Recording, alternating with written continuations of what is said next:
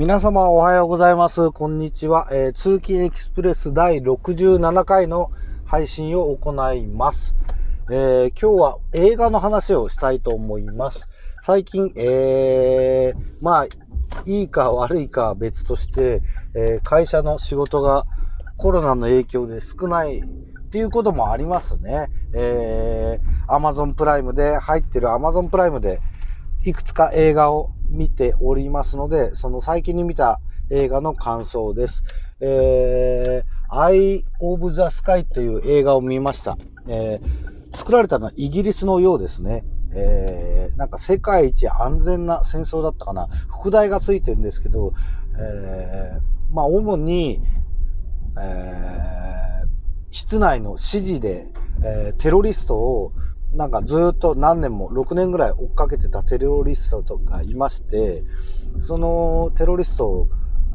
自爆テロを画策してるわけです。それを阻止するために、やっと追い詰めて、えー、すごい建物にそのテロリストが潜伏してるわけです。作戦会議してるわけです。それで、早くしないと自爆テロを実行してしまうっていう状況の中で、えー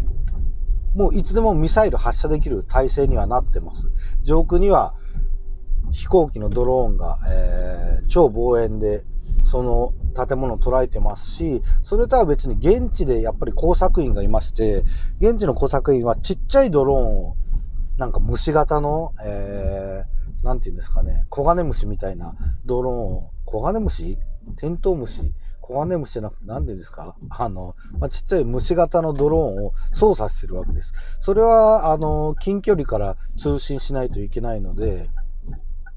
現地の工作員が、あの、敵とテロリストの、多分軍事政権下の、えー、街なんでしょうね。あの、機関銃とか持ってる兵士がいっぱい、それはおそらくテロリスト側が支配してる街なんですけど、その街の中でバレないようにドローンを操縦して、えー、中の、その潜伏している先の家の中の様子を探るわけです。これが結構ドキドキしますよね。見つかるか見つからないか。一番危険なとこに、あの、見つかったらもう、袋叩きどころか、まあ殺されてしまうという状況下の中で、えー、バレないようにスマホでドローンコントロールしながら家の中の状況を探ってます。これはもう仕事は探って情報を与えるのが仕事で、実際にミサイル攻撃を決断するのはもっと室内にいたり、えー、遠く離れた場所でモニターを見ている、えー、お偉いさん方がミサイル発射の決断を下すということになってます。それで、決断する人と、またそれとは別に、実際にミサイルのトリガーを引く、実行する人がいまして、えー、まあ、命令を待ってるわけです。モニターを見ながら。それでですね、あの、この作品は、なんか世界一安全な戦争みたいな副題は、これ僕、あの、ちょっと、あんまり合ってないなと思うんですよ。これで、えー、引っかかるというか、現地で、現地の家族さんがいるんですね。それで、お母さんがパンを焼いて、えー、そのパンを娘さん、あれ、年は何歳ぐらいかな ?8 歳、9歳、10歳ぐらいの女の子が、路上でパンをみんなに販売してるわけです。それでその路上でパンを売る、えー、場所が、そのテロリストたちが潜伏してる家のすぐ裏なんですよね。壁、壁越しの。だから何、中で何が、どんなことが行われてるかっていうのを全く知らずに、その女の子は、お母さんが焼いてくれたパンをみんなに売ってんですよ。この女の子が、えっ、ー、と、可愛くてですね、えー、可愛いんですよね。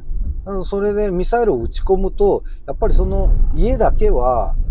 家だけをピンポイントで狙うっていうことは、まあピンポイントで狙うんですけど、被害はやっぱりその家周辺にも及んでしまうという。それでパンを売ってる少女は間違いなく、えー、ミサイルを撃ち込んだら死んでしまうっていう市民を、ま、巻き込むかどうかっていうのが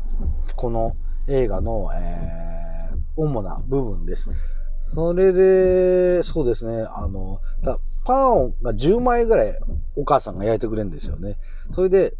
売れたら、売り切ったら、あの、またお母さんに、えー、のとこに戻ってパンを取りに行くんですが、だその間だったら、打っても、あの、女の子に被害はないんですが、なかなかそうはいかない。あの家の中では自爆テロの準備も進んでますし、えー、まあ、何らかの理由でそのテロリスト、追っかけてる人が2人、3人ぐらいいるんですけど、集合してるのは今しかない。何かの事情で誰かが出かけてしまっては、また同じようなチャンスが巡ってくるのが大変だということで、追っかけてた軍部の上層部はもうすぐにでも撃ち殺したいんですが、えー、少女がいるっていうことで、そのミサイルのトリガーを引く兵士が反対するわけですね。その兵士は兵士で、なんで軍人になってるかっていうと、そこら辺が細かいなと思うんですけど、とりあえず、あの、兵役期間が4年かな？その間に、あの、お金を貯めるとか、別に、軍人になりたくて軍人になってるわけではない、あの、なんていうか自分の、えー、人生設計の中の一つとして、まあ、給料ももらえるし、えー、お金を貯めるために兵士になってるわけです。それで、そのトリガーを引く部隊のその車の中で指示を待ってるんですが、もう一人女の子が、えー、いて、その人は、あの、空飛ぶドローンのカメラを操作して、ズームしたり、場所をいろいろ指示に従って映したりしてる女の子がいて、その子はその子で初任務というか、そうやってドローンからの映像を捉える初任務にいるわけです。まあそれも24時間交代で2人ずつ交代交代でなってるわけです。えー、そういう勤務みたいですね。だから24時間監視してるそのドローンの飛行機、大きな飛行機は超上空で飛んでるわけですが、それ、だから自分がトリガー引くことなんてまあ滅多にないわけですよ。なので、えー、自分のたまたま交代の時に、それも軍にそんなに忠誠を誓ってるとかそういった心があるわけではない。だからって言って別にやる気がないとかそういうわけではないんですが、えー、トリガー引く命令を受けるんですけど、女の子が近くにいると。えー、もう一回被害予測を立て直してくれっていうのをやるんです。例えば女の子が近くにいるのに、そのまま分かってて、ミサイル発射してっていうことになると、それぞれの国でそれぞれの法律がありますので、政府とか、あのー、やっぱり違反になってしまうそうなんですね。あのー、それを回避するために上層部は、えー、なるべく少ない被害予測を出したり、なるべく、あの被害予測が少ない家の中のもう手前と奥で着火点を変えただけで被害予測が変わるっていう計算を出してるんです。ほんで、最終的には、まあ女の子がいても、えー、被害予測がギリギリ生存確率が50%を切らない状態に上層部はしたいって思ってたり、あとは現地の工作員は指示によってパンが売れてしまえば、あのー、女の子はまたパンを取りに家に帰るわけですから、もう、パンを買おうとするんですよね。まあでも買おうとしたら、現地の、えー、兵士に見つかったり、えー、現地の子供に頼んでお小遣いあげるからってパンを買わせたりとか、まあそんな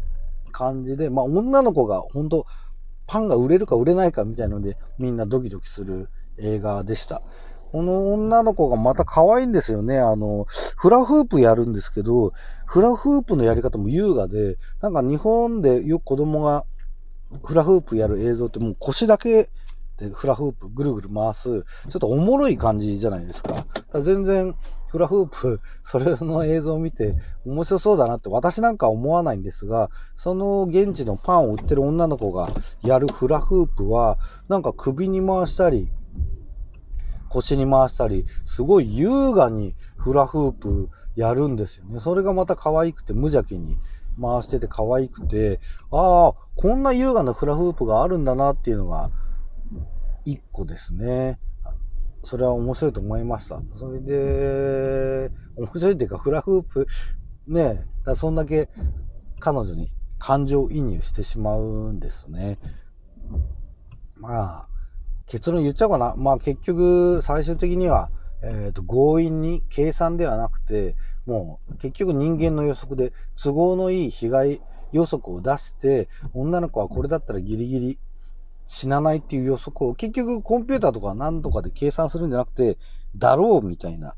多分彼女は死なないだろうっていう被害予測を強引に取り付けて、それによって、えー、ミサイル発射を決断させるわけです。あの、軍の上昇部だったり、あの、最終的に許可を出す、えー、政治家ですね。なんか日本と似てるなと思って、あの、そういうところ、もっとね、なんか割り切ってやるのかと思ったら、じ、自分の保身のために、自己責任を逃れるために、まあ、情報を捏造するっていうのは、なんか日本の政治でも多々ありそうですよね。実際にあるんでしょうね。っていうことの映画で、なんていうか、ものすごいドンパチしてる派手な戦争映画じゃないんですけど、これはこれでものすごい面白かったです。ただちょっと喋り足りないので、えー、これ第2回に分けてもう1回話したいと思います。では皆さんさようなら。